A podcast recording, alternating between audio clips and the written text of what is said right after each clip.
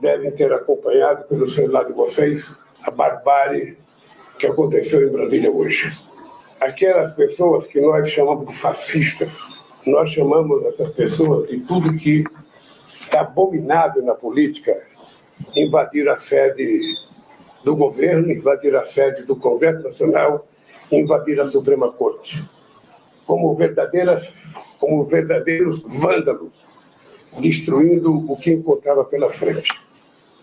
Nós achamos que houve falta de segurança e eu queria dizer para vocês que todas essas pessoas que fizeram isso serão encontradas e serão punidas. Eles vão perceber que a democracia ela garante o direito de liberdade, ela garante o direito de livre comunicação, de livre expressão, mas ela também exige que as pessoas respeitem as instituições que foram criadas para fortalecer a democracia. E essas pessoas, esses vândalos, que a gente poderia chamar de nazistas fanáticos, de fascistas fanáticos, fizeram o que nunca foi feito na história desse país. É importante lembrar que a esquerda brasileira já teve gente torturada, já teve gente morta, já teve gente desaparecida e nunca, nunca vocês leram alguma notícia de algum partido de esquerda, de algum movimento de esquerda invadisse o Congresso Nacional, a Suprema Corte e o Palácio do Planalto. Não tem precedente na história do nosso país. Não existe precedente o que essa gente fez e por isso essa gente terá que ser punida. E nós, inclusive, vamos descobrir quem são os financiadores desses vândalos que foram a Brasília. Nós vamos descobrir os financiadores e todos eles pagarão com a força da lei esse gesto de irresponsabilidade, esse gesto antidemocrático e esse gesto de vândalos e de fascistas. Eu vou ler para vocês o decreto que eu vou assinar agora. Decreto a intervenção federal no Distrito Federal com o objetivo de pôr termo ao grave comprometimento da ordem pública nos termos em que especifica. O presidente da República, no uso da, sua, no uso da atribuição que lhe confere o artigo 84, capto, inciso 10, e no artigo 34, inciso 3 da Constituição, decreta. Artigo 1 Fica decretada intervenção federal no Distrito Federal até dia 31 de janeiro de 2023 a intervenção de que se trata o CAP se limita à área de segurança pública, conforme o disposto no artigo 117-A da Lei Orgânica do Distrito Federal. Parágrafo 2 o artigo 2 parágrafo 2 o objetivo da intervenção é por termo a grave comprometimento da ordem pública do Estado no Distrito Federal, marcada por atos de violência e invasão de prédios públicos. Artigo 2 fica nomeado para o cargo do interventor Ricardo Garcia Capelli, que é o secretário executivo do Ministério da Justiça. Artigo 3 As atribuições do interventor são aquelas necessárias às ações de segurança pública, em conformidade com os princípios e objetivos previstos no artigo 117-A da Lei Orgânica do Distrito Federal. Parágrafo 1. O interventor fica subordinado ao presidente da República e não está sujeito às normas distritais que conflitarem com as medidas necessárias à execução da intervenção. Parágrafo 2. O interventor poderá requisitar, se necessário, os recursos financeiros, tecnológicos, estruturais e humanos do Distrito Federal afetos ao objeto e necessários à consecução do objetivo da intervenção. Parágrafo 3 o interventor poderá requisitar a quaisquer órgãos civis e militares da administração pública federal os meios necessários para a consecução do objetivo da intervenção. Parágrafo 4 as atribuições previstas no artigo 117-A da Lei Orgânica do Distrito Federal, que não tiverem relação direta ou indireta com a segurança pública, permanecerão sob a titularidade do governo do Distrito Federal. Parágrafo 5 o interventor no âmbito do, do, no âmbito do Estado do Distrito Federal exercerá o controle operacional de todos os órgãos distritais de segurança pública previsto no artigo 144 da Constituição e no artigo 117-A da Lei Orgânica do Distrito Federal. Artigo 4. poderão ser requisitados durante o período da intervenção os bens, serviços e servidores afetos às áreas da Secretaria do Estado de Segurança do Distrito Federal, da Secretaria de Estado de Administração Penitenciária do Distrito Federal e do Corpo de Bombeiros Militar do Distrito Federal para emprego nas ações de segurança pública determinadas pelo interventor. Artigo 5 Esse decreto entra em vigor na data da sua publicação. Brasília, 8 de janeiro de 2023, 202 da independência e 135 anos da República.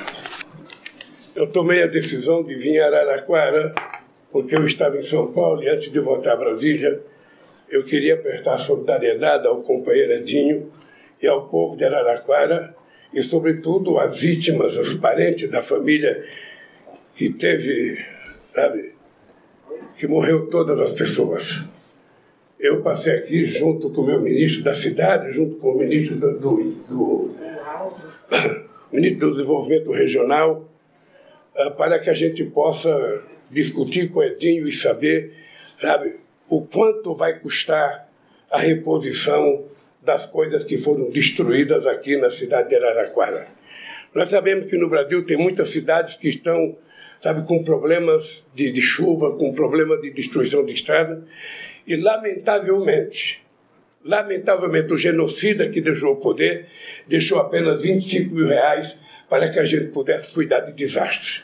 Ou seja, ele não deixou nada para a gente cuidar e cuidar, sabe, da cidade, do Estado e do próprio governo federal.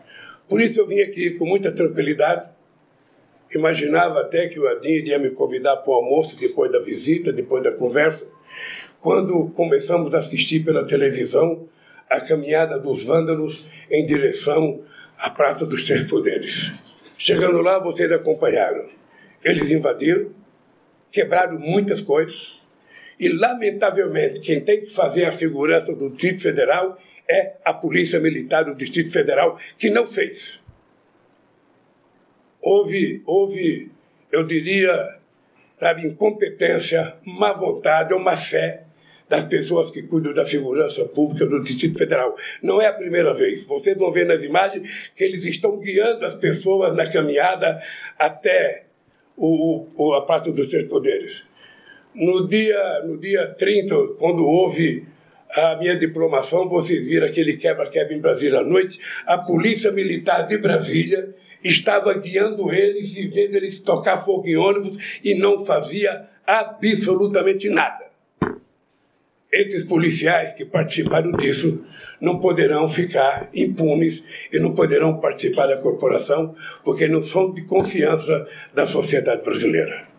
Eu espero que a gente, a partir desse decreto, a gente possa não só cuidar da segurança do Distrito Federal, mas garantir de uma vez por todas que isso não se repetirá mais no Brasil. É preciso que essa gente seja punida de forma exemplar.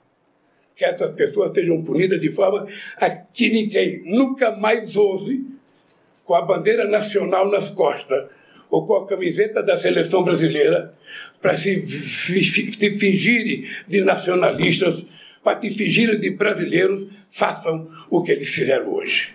Isso nunca tinha acontecido. Nem no auge da chamada luta armada nesse país nos anos 70 houve qualquer tentativa de qualquer grupo fazer qualquer quebra-quebra na Praça dos Três Poderes, no Palácio do Presidente, no Palácio da Justiça e na Câmara dos Deputados.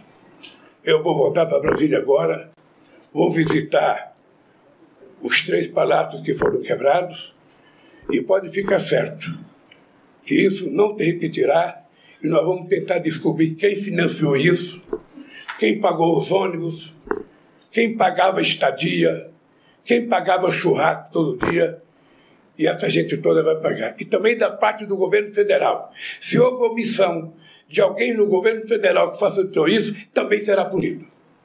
Nós não vamos admitir. Vocês sabem que eu perdi eleições em 89. Eu perdi a eleição em 94. Eu perdi a eleição em 98. E em nenhum momento vocês viram qualquer militante do meu partido, qualquer militante de esquerda, fazer qualquer objeção ao presidente da República eleito. Este genocida não só provocou isso, não só provocou isso, não só estimulou isso, como, quem sabe, está estimulando ainda pelas redes sociais, sabe, que a gente está sabendo lá de Miami, onde ele foi descansar. Na verdade, ele fugiu para não me colocar a faixa, e é muito triste depois da festa democrática do dia primeiro. A festa mais importante da posse de um presidente da República na história do presidencialismo no mundo inteiro. Nunca o povo trabalhador, os catadores de papel, os índios e as pessoas negras desse país colocaram a faixa no pescoço de um presidente da República. Foi no dia primeiro eles colocaram. Essa gente já estava em Brasília. E essa gente teve medo de descer a Brasília com medo da multidão que estava lá para a posse. E aproveitaram o silêncio de um domingo, quando a gente ainda está montando o governo, para fazer o que eles fizeram hoje. Todo mundo sabe que tem vários discursos do ex-presidente da República estimulando isso. Ele estimulou a invasão na Suprema Corte, estimulou a invasão, só não estimulou a invasão no Palácio, porque ele estava lá dentro. Mas ele estimulou, estimulou a invasão nos três poderes sempre que ele pôde. E isso também é da responsabilidade dele. Isso é da responsabilidade dos partidos que sustentam ele, e tudo isso vai ser apurado sabe, com muita, com muita força e com muita rapidez. E essa gente toda vai ser investigada, vai ser apurada e será punida. Por isso, Edinho, eu peço desculpa aqui de não ter podido fazer o que eu vim fazer aqui, mas os meus dois ministros vão falar com vocês agora e nós vamos distribuir cópia do decreto para vocês. Eu não sei se já está na internet, eles podem pegar, vocês podem pegar a cópia do decreto. No mais, gente, obrigado. Eu espero voltar a Araquara o Edinho está me devendo aqui há muito tempo um almoço e eu virei cobrar dele esse almoço, tá?